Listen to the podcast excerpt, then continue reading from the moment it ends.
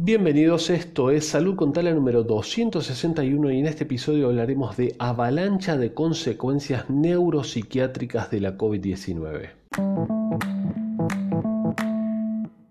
Esta es una nota de la razón.es que dice que aunque la evidencia indica que el SARS-CoV-2 no es un virus neutrópico, es decir, cuyo primer y principal objetivo de ataque sea el cerebro, hay una gran cantidad de, de literatura científica que avala que la infección, especialmente en su manifestación severa, deja importantes secuelas en el sistema nervioso central.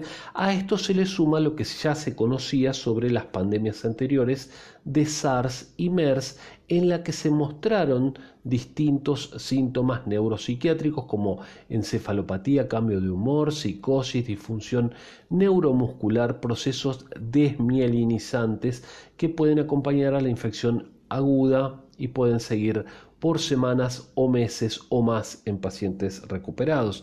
Un segundito acá les quiero aclarar que esto de desmielinizante se refiere a la vaina de mielina que recubre los axones en nuestro sistema nervioso central, ¿sí? Entonces es como la funda que recubre un cable y cuando se desmieliniza se pierde el impulso nervioso y trae eh, muchísimos, muchísimos problemas y es el responsable de muchísimas enfermedades.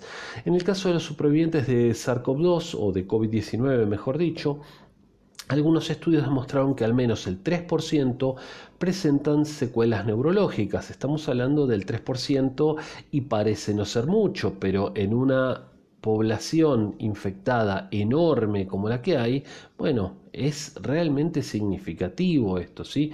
Una nueva investigación dirigida por la Universidad de Oxford ha descubierto una gran, que una gran proporción de supervivientes de COVID-19 se ven o se verán afectados por complicaciones neuropsiquiátricas y cognitivas.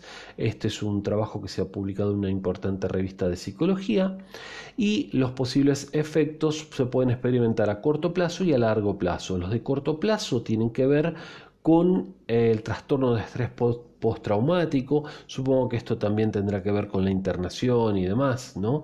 Eh, pero esto es grave, es como las personas que fueron a la guerra que, tienen este, este problema, ¿sí? Y otros eh, descubrieron que eh, hay trastornos afectivos como la depresión.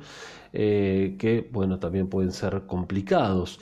Em, también se vio que hay un deterioro importante en la atención, ¿sí? donde trastorno de déficit de atención se ve y a corto plazo pues, bueno, se experimenta fatiga, deterioro de la atención también.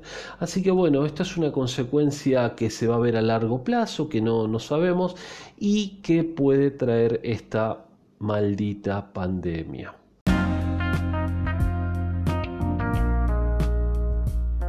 Amigos, amigas, espero que les haya interesado este episodio. Como siempre recuerden seguirnos en TikTok, Instagram, Facebook, en todos lados nos encuentran como Instituto Taladriz.